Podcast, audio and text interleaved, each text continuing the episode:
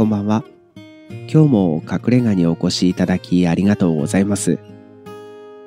すみません。鼻声なんです。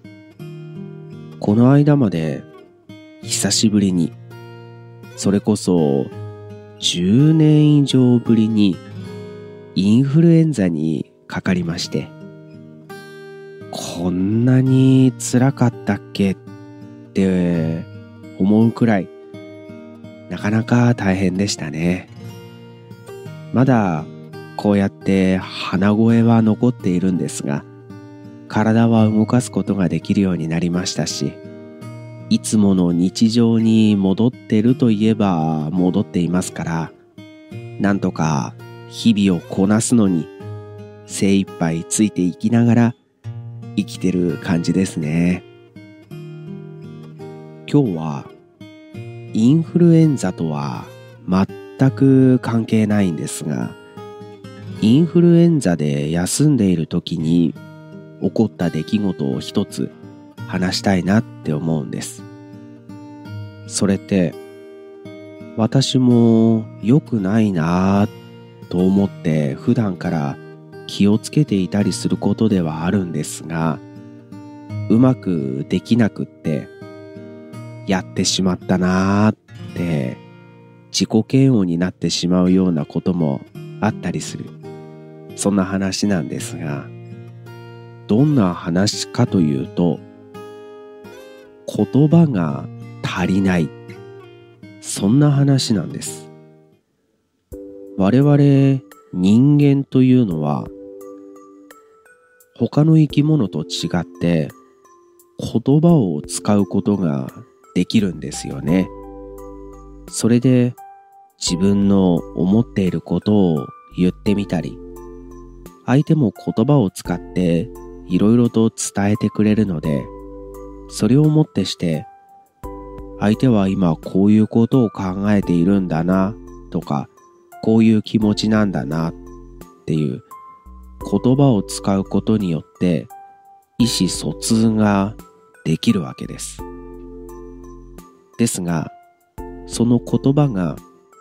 ちょっと足りないだけで伝えたいことが全然伝わらなかったり、変な風に伝わってしまったりして、相手に勘違いをさせてしまって嫌な思いをしたとか、逆もありますよね。自分も相手にこんなことを言われて、ちょっと嫌だなっって思ったけど、よくよく聞いてみたら、そういう意味で言ったのではなくて、こういう意味があったんだよ。それを知ることで、そうだったのか。そうやって納得する。そんなちょっとした食い違いっていうのも、この言葉一つの中でもあったりするんですよね。ですから、相手にちゃんと伝わるように、自分の伝えたいことがちゃんと伝えられるように、言葉が足りなくならないように話をしなくてはいけないというのは、私は特に普段から気をつけていたりするんです。というのも、私は自分で自覚しているんですが、言葉が足りないことが多すぎるんですよね。それで相手に怒られるとか注意をされるっていうことは今までないんですが客観的に見ても今の言い方だったら全然言葉が足りてないな相手に嫌な思いをさせちゃったんじゃないかなって自己嫌悪というんでしょうか。なんか良くなかったなーって反省することがすごく多いんですよね。この間インフルエンザで休んでいる時もそんなことがあったんです。どんなことがあったか気になりますか？起こった出来事は大したことじゃないんですが、こんなことがあって自分ってやっぱり言葉足らずな人間なんだなっていうことを自覚したんです。何の話をしていたかというと、その話をする前に事前情報をいくつかお話ししておきましょう。これを知っておくと、これからの話が少し理解しやすいかもしれません。水曜どうでしょうっていうテレビ番組知ってますか？ああ、ご存知ですか？であれば話が早いです。水曜どうでしょうって今俳優で大人気の大泉洋さんが地元出身の北海道。そこでローカルタレントとでも言うんでしょうか。そうやって活躍していた時に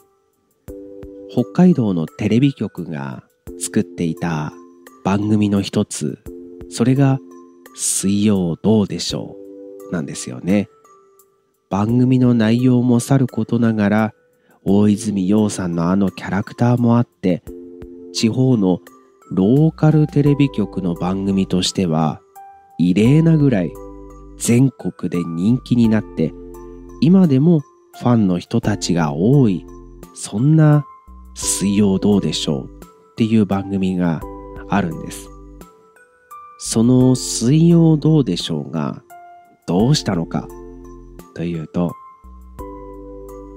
先日妻にスマートフォンの画面を見せられたんです。その画面には LINE のスタンプ購入画面が映っていたんですよね。キャラクターが映っていました。北海道のテレビ局のマスコットキャラクターおんちゃんっていう可愛らしいキャラクターがいるんですが、そのキャラクターの LINE スタンプの購入画面でした。その北海道のテレビ局というのが水曜どうでしょうという番組を制作しているテレビ局だったんですよ。ですからマスコットキャラクターであるおんちゃんが水曜どうでしょうの中に出てきてみんなと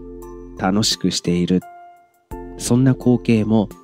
定番のシーンだったりするんですがそんなおんちゃんのスタンプ購入画面を見せながら妻はこう言ったんですこのキャラクターって水曜どうでしょうと何か関係あるの？って聞いてきたんですよね。その時に私は書いてあるよって言ったんです。なんだかよくわからないですよね。そこには何が書いてあったかというと、北海道のテレビ局の名前が書いてあったんです。ですから私は書いてあるよって言ったんですが、妻からすれば何が書いてあるのかもわからないし、その書いてあることが水曜どうでしょうと何の関係があるのかっていうこともわからないわけですよ。私の頭の中では、おんちゃんって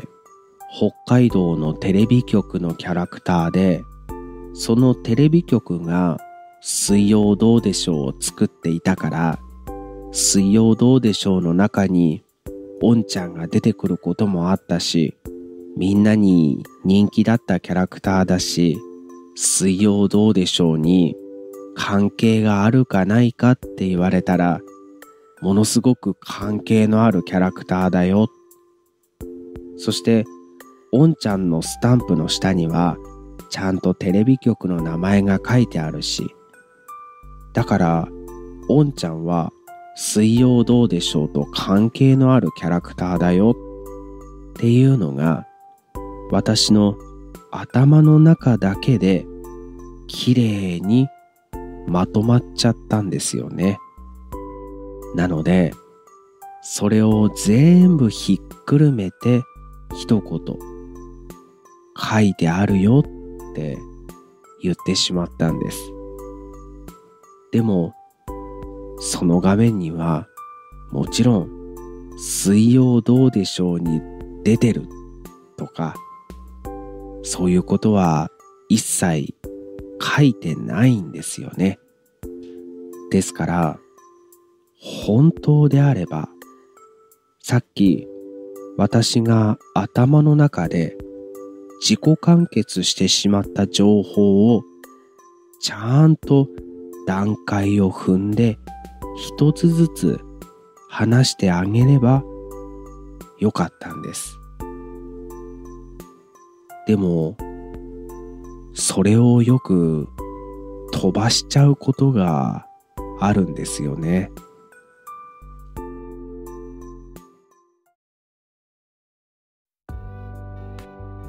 1から10まで話をするのに一つずつ階段を上ってお話ができればいいんですがそれが頭の中できれいにまとまってしまうがゆえに1から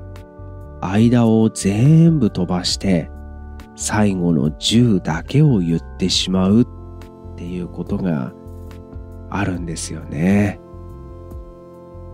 こうやって話をしていてもこの隠れ家ではなおさら10まで飛んでいかないように一つずつ話していこうって心がけていたりするんですが、それでもうまく伝わっているかどうかっていうのがとても不安だったりします。自分が物事をうまく伝えられない、言葉が足りなくなってしまうっていう自覚があるからこそ気をつけてはいるものの伝えきれてない部分があるんじゃないかとか本当はもっと細かくしなくちゃいけないんじゃないかとかそんなことも思ってたりするんです。結局のところ何が言いたかったんでしょうね。私もよくわからなくなってきてしまいましたが言葉が足りないっていうのは良くないなって思いつつも言葉が足りないまま生きてきた人間というのは気をつけてても直すのが難しかったりするんだろうなっていうことを思ったっていうそんな話です伝わりました？いや、伝わってなくてもいいんです。言葉足らずで悩んでる人間が世の中にはいるんだなっていうことを伝えることができればそれでいいかなって思っています。今日も隠れ家にお越しいただきありがとうございました。今日は私のなんだかよくわからない話だったかもしれませんが、お聞きいただき本当にありがとうございました。また、誰かのエピソードに触れたくなった時とか、あなたがお話ししたいことがある時は、ぜひお立ち寄りください。それでは、おやすみなさい。